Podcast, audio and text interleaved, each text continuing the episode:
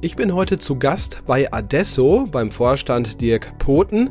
Er verantwortet auch das Thema Personal und das ist hier spannend, denn Adesso ist gerade zu Deutschlands bestem Arbeitgeber gewählt worden und zwar von den eigenen Mitarbeitern. Die haben nämlich Adesso besser bewertet als alle anderen befragten Mitarbeiter ihre Arbeitgeber. Naja, da frage ich doch mal glatt nach, warum? Markt und Mittelstand, der Podcast. Deutschlands Stimme für Familienunternehmen. Aktuelles und Zukunftsthemen rund um den Motor der deutschen Wirtschaft. Mit Thorsten Giersch.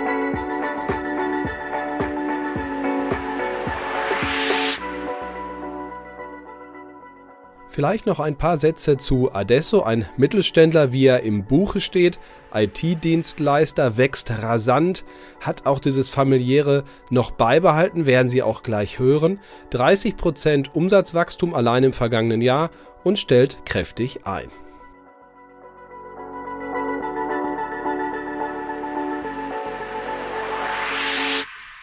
Dirk Poten, Vorstand unter anderem für Personal, aber auch viele andere Dinge hier bei Adesso. Vielen Dank, dass Sie sich Zeit genommen haben. Was machen Sie, damit Ihre Mitarbeiter montags gern zur Arbeit kommen? Damit die montags zur Arbeit kommen, müssen die, sie vorher erstmal für uns entschieden haben. Also es fängt ja schon, also das Versprechen, was dann am Montag passiert, beginnt ja weit vor dem Montag. Ähm, nämlich wenn wir Attraction herstellen wollen und Leute rekruten, onboarden und dann ist schon mal das Erste, was montags passieren muss, ist, dass wir unsere Versprechen einhalten. Also, dass wir tatsächlich auch das liefern, was, ähm, was wir vorne raus versprechen. Denn sonst halten wir die Leute ja nicht. Ne? Also wenn ähm, Enttäuschung eintritt, dass wir vorne eine riesen Werbeshow abziehen in dem, dem Fangen von Talenten und hinten raus nichts halten, dann schlägt das ja um. Dann sind das kurzfristige Erfolge. Wann würden Sie sagen, haben Ihre Beschäftigten Spaß bei der Arbeit? Spannende IT-Projekte. Also die, die, meisten Menschen bei uns fangen ja an, weil sie irgendwie technikverliebt sind und unser, unser Markenkern ist ja auch Tech at Heart und Business in Mind. Also wir sind uns durchaus bewusst, dass das Geld am Ende vom Kunden kommt und der Kunde natürlich ein Business hat, mit dem er seinerseits Geld verdienen möchte und deshalb müssen wir diese Welt schon verstehen. Aber das, was wir dann beisteuern wollen, das ist schon Technik, IT. So, und deshalb ohne spannende Projekte geht sowieso erstmal gar nichts. Wie würden Sie den Führungsstil bei Adesso beschreiben?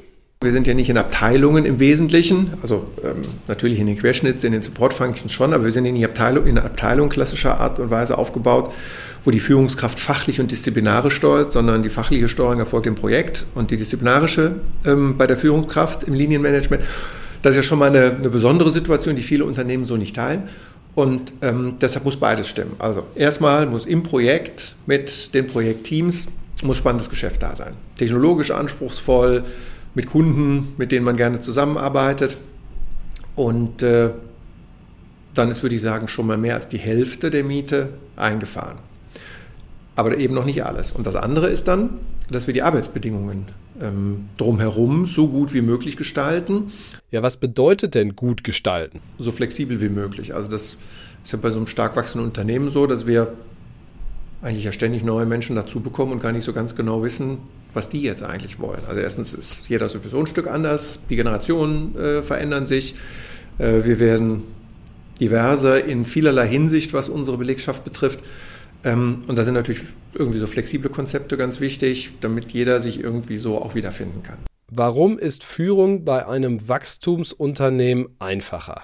Ein auf Wachstum ausgelegtes Unternehmen. Das macht vieles wahnsinnig leicht. Ähm, ich selbst war viele Jahre auch in Unternehmen, äh, wo man auch schon mal klaustrophobische Gefühle entwickeln konnte, weil es auf jede Stelle gerade drei Interessenten gab. Man ist vielleicht in einer Restrukturierungssituation, das heißt, es geht immer auch ein Blick der Mitarbeitenden auf das nach innen. Also man beschäftigt sich mit dem Kampf um Karrieren. Man äh, schaut links und rechts, ob man sich auch durchsetzt gegen seine Mitbewerber. Und das ist in einem wachstumsorientierten Umfeld natürlich ganz anders. Wir haben ja morgen viel mehr verantwortungsvolle Positionen, als wir heute haben. Das heißt, ähm, wir sind ganz wenig darauf fokussiert, andere aus dem Feld zu schlagen im Innenverhältnis. Wir gucken einfach, dass wir alle vorankommen. Und ähm, das ist ein Riesenunterschied, den ich halt auch festgestellt habe, als ich jetzt bei Adesso angefangen habe. Das gibt dem Ganzen eine unglaubliche Leichtigkeit. Das gilt natürlich nicht in 100 Prozent der Fällen, aber ich würde mal sagen, in sieben bis acht von zehn Fällen gibt es keinen Konkurrenzkampf um Positionen. Warum? Wir gehen raus zum Kunden. Die Projekte sind für uns der Hauptmotivator. Wir versuchen nicht das Rennen im Innenverhältnis zu gewinnen. Wir, wir stützen es nur ab. Das ist auch eine ganz wichtige Geschichte. Unternehmen, die am Markt nicht erfolgreich sind, keine spannenden Projekte haben und nicht in einem Wachstumsszenario unterwegs sind, haben keine Chance, durch noch so viel internes Management zum Abfangen dauerhaft die gleiche Mitarbeitendenzufriedenheit zu erzeugen. Das ist nur Beiwerk. Der eigentliche Unternehmenszweck muss verfangen und das ähm, ist das, was ich zu, zunächst sagte. IT hat viel mit Weiterbildung zu tun. Wie gehen Sie das an hier? Also die Bandbreite geht natürlich da los, wo, wo man auch vor ähm, 20 Jahren schon war, aber da ist natürlich wahnsinnig viel dazugekommen. Also ich war schon beeindruckt, als ich hier angefangen habe vor viereinhalb Jahren, was wir für einen Schulungskatalog hatten. Da habe ich gesagt, ey, das ist ja eigentlich für eine Firma, die zehnmal so groß ist. Jetzt sind wir nicht seitdem zehnmal so groß geworden, sondern nur dreimal so groß wie vor viereinhalb Jahren. Aber das Ding ist vielleicht gar nicht so viel dicker geworden, aber es ist unglaublich vielseitig geworden. Also was wir tun, um nicht nur ein Great Place to Work, sondern ein Great Place to Learn zu sein, ist irre. Und jetzt ist Great Place to Learn schon echt kurz gesprungen, weil es geht ja gar nicht um das Lernen an sich. Lernen ist ja erstmal nur Aufwand, sondern wir müssen ja dieses Lernen in Wachstum umsetzen, also persönliches Wachstum. Great Place to Grow ist eigentlich der Slogan. Da jetzt sind wir da angekommen. Und das geht natürlich besser, wenn die Firma auch wächst und wenn dann auch noch die Kunden mit uns wachsen. Und deshalb ist der nächste Slogan Grow Together. Also, wir müssen günstige Rahmenbedingungen im Innenverhältnis schaffen, damit die Menschen bei uns wachsen können. Woran merkt man denn, dass Adesso wirklich noch ein Mittelständler ist? Wir sind keine Familie mehr in dem Sinne, dass jeder jeden kennt, aber wir wollen trotzdem familiäre Reflexe zeigen. Deshalb sagen wir, wenn wir nicht jeden morgens mehr mit Handschlag begrüßen können, das geht halt nicht mehr, dann wollen wir aber zumindest da sein wie in der Familie, wenn es echt mal schlecht läuft. Deshalb haben wir ein Riesenangebot aufgebaut, bis hin zu einer eigenen Stiftung, wo wir sagen, ey, wenn ihr mal richtig in der Grütze sitzt, als Mitarbeitende. Dann sind wir da. Und zwar sofort. Und das ist egal, ob das ein Erdbeben betroffener Kollege oder Kollegin in der Türkei ist, die jetzt plötzlich eine Wohnung in Istanbul brauchen, weil sie nämlich alles verloren haben. Dann machen wir das genauso ruckzuck, dann ist die Knete am Tag drauf flüssig gemacht und, und verfügbar, als wenn wir jemanden in Deutschland haben, der sagt, oh, meine Frau braucht medizinische Versorgung, Krankenkasse ähm, leistet nicht, ich bin in Deep Shit, was kommerzielle Rahmenbedingungen betrifft, da sagen wir, komm zur Stabilisierung deiner Situation, auch privat, gibt es einfach eine Spende von Adesso, damit du wieder stabilisiert wirst. Also, da sein, wenn es knifflig wird. Wir haben Beratungsangebote. Auch das wächst. Wie steht es bei Ihnen um das Thema Diversität? Man muss fairerweise sagen, der Vorstand ist rein männlich. Wir sind Lichtjahre davon entfernt, alle Dimensionen zu beherrschen.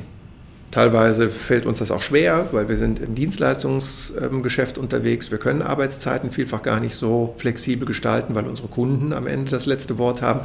IT-Projekte sind sehr traditioniertes ähm, äh, Gewerbe. Selbst nach Corona wird immer noch viel Wert darauf gelegt, dass man physisch vor Ort ist und so weiter. Es gibt Restriktionen, die sowieso unser Fortkommen erschweren. Wie hält Ihre HR-Abteilung mit dem rasanten Wachstum stand? Die müssen ja reichlich zu tun haben.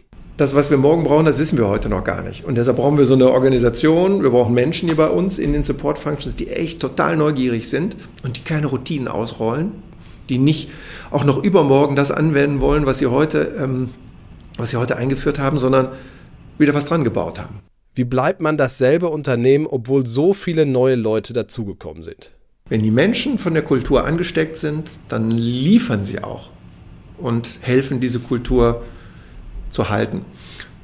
Denn sonst ist es ja gar nicht erklärbar, wie eine Firma, bei der, wenn wir heute gucken, von zehn Leuten nur vier vor drei Jahren da waren und sechs neu dabei sind oder sogar etwas mehr als sechs wie das noch kulturell die gleiche Firma sein kann wie vor vier Jahren. Das geht ja eigentlich sonst gar nicht. Das geht ja nur, wenn das fast wie so ein Erreger permanent ansteckend ist. Und das können Sie ja gar nicht top-down machen, das, das müssen ja alle machen. Wie teuer ist es, so viele Leute bei Laune zu halten, wie Sie das tun? Es ist eine untypische Allokation von Kosten, die wir vornehmen. Es ist nicht so, dass wir nicht so viel Geld ausgeben wie andere Unternehmen auch. Wahrscheinlich geben wir sogar mehr Geld aus als andere Unternehmen, um günstige Arbeitsbedingungen für unsere Mitarbeitenden zu schaffen. Aber wir schieben das vielleicht weniger als andere ins Gehalt. Wir zahlen nicht besonders gut.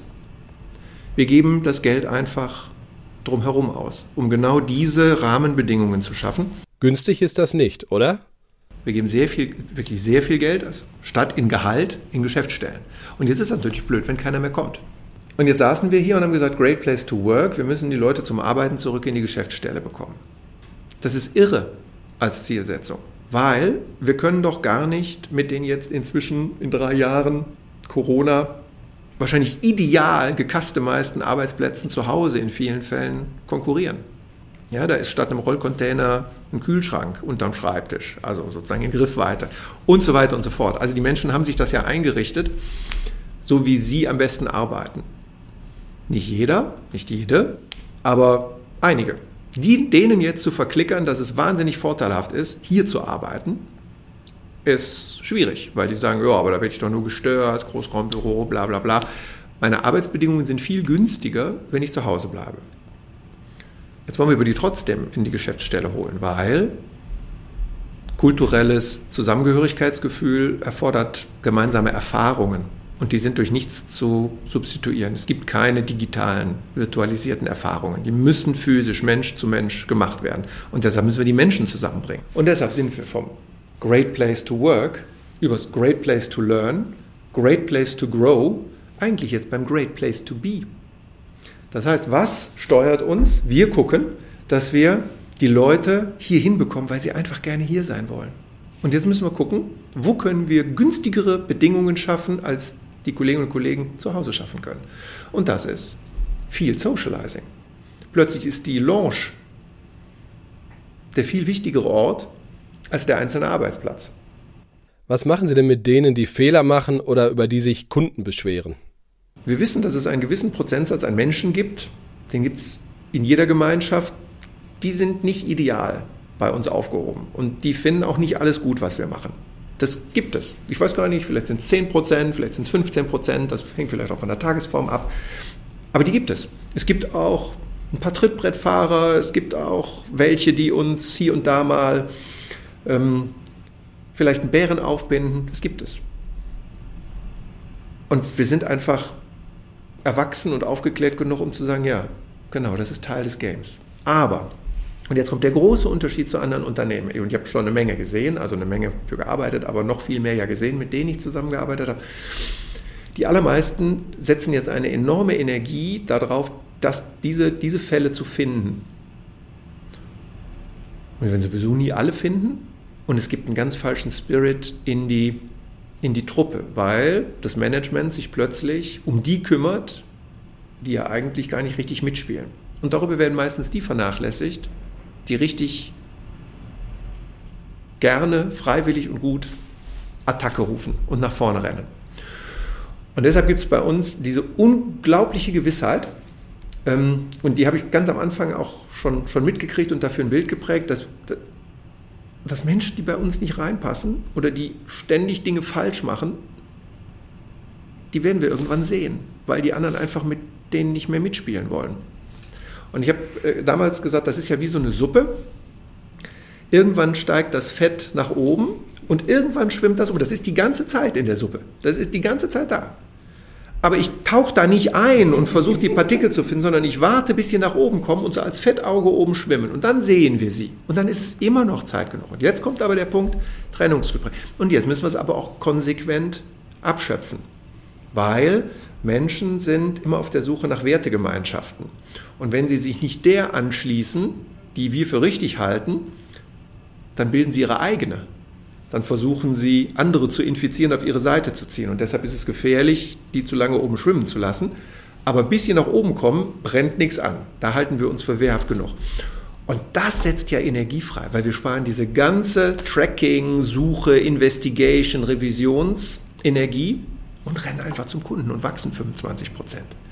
Ein Unternehmen, das sich so stark nach innen mit dem Fehler beschäftigt. Also nicht zu kleinteilige Vorschriften? wir schaffen hier Freiheit und diese Freiheit hat eine schöne Seite, nämlich Gestaltungsspielraum, aber die Freiheit will auch durch Verantwortungsübernahme verdient sein. Und das sind so kleine Beispiele. Und wenn man das in Balance bringt, dann kann man auch mit Fehlern umgehen, weil man nämlich weiß, wenn der Fehler aus einer gefühlten Verantwortung heraus entstanden ist, dann sagen wir, ja klar, wir wissen, Software hat Fehler und wir wissen, Menschen machen Fehler. Aber wenn die Haltung darunter stimmt, dann wissen wir, da steigt mal so ein bisschen Fett hoch vielleicht, aber das sinkt auch wieder ab.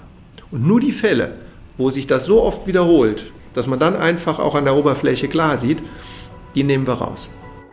Dirk Poten war das. Ich sage nochmal vielen Dank und Glückwunsch für die Auszeichnung.